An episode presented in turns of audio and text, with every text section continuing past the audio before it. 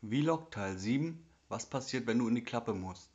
Moin Moin, die Intention hinter diesem Video ist, etwas Angst zu nehmen, sich behandeln zu lassen. Da passiert nämlich nicht viel. Ich beginne deshalb mit dem Fehlalarm. Viele glauben, man kommt nie wieder raus aus der geschlossenen Station. Dem ist nicht so. Der Gesetzgeber sagt, kommt ihr freiwillig zur Anstalt, könnt ihr auch jederzeit freiwillig wieder gehen. Es gibt nur einen Brief, der sagt, dass es gegen die Meinung der Ärzte ist. Die Behandlung ist auch harmlos. Man gibt euch, wenn ihr noch nie auf eine psychische Krankheit diagnostiziert worden seid, einfach ein Schlafmittel. Wenn man eine ernste psychische Erkrankung hat, kann man meistens nicht oder nur sehr schlecht schlafen. Die Diagnose sieht dann wie folgt aus. Der Patient hatte eine Ochsendosis Schlafmittel bekommen. Wenn er sich ausschläft, kann er wieder gehen. Wenn nicht, liegt eine psychische Sache vor. Erst dann kommt man an tatsächliche Medikamente für psychisch Kranke. Ihr bekommt erst auch nur eine Liege auf dem Flur und eure Sachen stehen im Stationszimmer. Ihr könnt dann am nächsten Tag wieder gehen. Wenn viel los ist, werdet ihr sogar richtig rausgeschmissen. Zur Anfahrt kann ich noch so viel sagen, tut euch einen Riesengefallen und kommt mit dem Taxi. Wenn etwas Ernsthaftes vorliegt, gibt es dann so Dinge wie Filmriss. Und wenn ihr dann den Zug nehmt, steigt ihr zwar zu Hause ein, aber in Amsterdam wieder aus. Der beste Zeitpunkt für die Ankunft ist 11 Uhr vormittags. Und es schadet nicht, sich vorher telefonisch anzumelden. Immer vorausgesetzt, ihr könnt das Telefon noch bedienen. Kommen wir jetzt zu dem Fall, dass ihr wirklich krank seid. Erst einmal ist zu sagen, dass ihr nicht mit Schwergestörten zusammenkommt. Leute wie Kannibalen oder Triebtäter landen in der Forensik. Das ist eine andere Station, in, in der psychisch kranke Straftäter sitzen und auch wegen Fluchtgefahr nicht herauskommen. Das, was euch begegnen wird, sind Menschen am Abgrund. Asoziale gibt es äh, da auch, genau wie Akademiker. Es geht durch alle Schichten. Was ich hier nicht erklären kann, ist, wie man zum Beispiel das Symptom vom Menschen unterscheidet. Ich habe schon mal einen freundlichen Pädophilen kennengelernt, bei dem der Teil der Krankheit so schwach war, dass er nicht behandelt werden musste. Aber er hat sich als Pädophiler vorgestellt, obwohl er noch nie ein Kind angefasst hat. Also selbst wenn sich jemand als Narzisst vorstellt, versucht den Menschen zu sehen. Dann gibt es noch die Idioten von Fakern. Das sind Menschen, die vielleicht ausgetickt sind und dachten, ich mache einen auf unzurechnungsfähig. Wenn die Pech haben, landen die in der Forensik mit einem Schlauch im Arsch.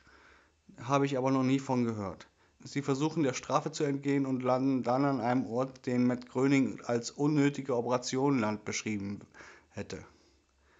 Es gibt nur ein Medikament für psychisch Kranke, das eine gewollte Wirkung auf Gesunde hat. Und das ist Tavor von Pfizer. Alles andere, was der psychisch Kranke bekommt, hat nur Nebenwirkungen für Gesunde. Kein Symptom, keine Wirkung. Unser Faker stehen also vor dem Arzt und sagen, ihm geht es schlecht.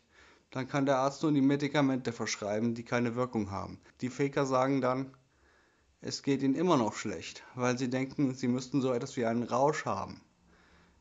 Das taten die ersten Medikamente für psychisch Kranke. Wenn ihr aber mit neuen Medikamenten einen Rausch bekommt, müsst ihr sie wechseln. Das ist ungewollt.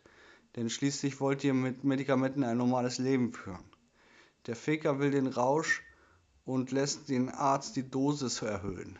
Der Arzt kann auch nicht anders und muss immer von der Krankheit ausgehen. Da man aber Medikamente für psychisch Kranke nicht zum Beispiel mit Morphium verwechseln sollte, bleiben nur die immer stärker werdenden Nebenwirkungen. Das ist auf der Station immer ein sehr lustiger Anblick. Kurzsichtigkeit und Krämpfe gehören nämlich zu den schöneren Nebenwirkungen. Der Faker wird langsam zum Zombie. Und da jeder weiß, dass er simuliert, Freunde findet er also auch nicht. Wo wir gerade bei Drogen sind. Habt ihr eine drogeninduzierte Psychose, werdet ihr auch behandelt und akzeptiert. Psychose ist Psychose. Ihr bekommt nur weniger Medikamente. Dafür werdet ihr auch dankbar sein. Schließlich hat Tavor Entzugserscheinungen, wenn es abgesetzt wird. Kommt noch dazu der kalte Entzug. Das gibt dann einen echt üblen Turkey und eure Lunge schleift auf dem Boden. Das bringt uns zu Dingen, die wirklich schlecht an der Anstalt sind. Erstmal die tödliche Langeweile. Ihr könnt zum Beispiel Mensch ärgere dich nicht spielen. Das war's. Selbst wenn ihr zu lang Fernsehen guckt, wird es euch verboten. Internet, vergesst es. Das ist die erste Woche nicht so schlimm, weil ihr da unter Drogen steht. Unter Entzug ist das Klima aber grauenhaft. Man kann sich mit nichts vom Entzug ablenken. Da, da gibt es Therapien, die etwas helfen, mehr nicht. Dann das angesprochene Tavor. Tavor selbst macht nicht süchtig. Es wirkt wie ein Katalysator für Süchte. Sprich, Tavor plus Kaffee gleich Kick. Ihr seid Raucher? Durch Tavor raucht ihr eine Schachtel mehr am Tag, wenn ihr wieder rauskommt. Das ging bei mir richtig ins Geld, dass ich zur E-Zigarette wechseln musste. Die erste Woche werdet ihr nicht rausgelassen. Der Grund ist wieder Tavor. Tavor ist zu vergleichen mit Speed. Ihr fühlt euch zwar gut, aber der Kreislauf ist am Ende. Da wird man nicht von der Station gelassen, weil man jederzeit umkippen könnte. Die Diagnose im Krankenhaus könnt ihr auch vergessen. Wenn ihr Glück habt, seht, äh, seht ihr den Stationsarzt 30 Minuten während des gesamten Aufenthalts. Das reicht nicht für eine Diagnose. Die gibt es dann beim weiterbehandelnden Arzt. Dann habt ihr noch Entzugserscheinungen. Das ist aber okay. Und ihr lernt auch eine Menge Leute kennen. Überhaupt das Schlimmste, was mir auf der Station passiert ist, ist, dass ich einen verdeckten Ermittler entlarvte, der aber auf jemand anderes angesetzt war. Bleiben tue ich auch nicht lang. Eine Woche Tavor, eine Woche Entzug, also zwei Wochen. Wie es bei euch sieht, hängt von der Diagnose ab.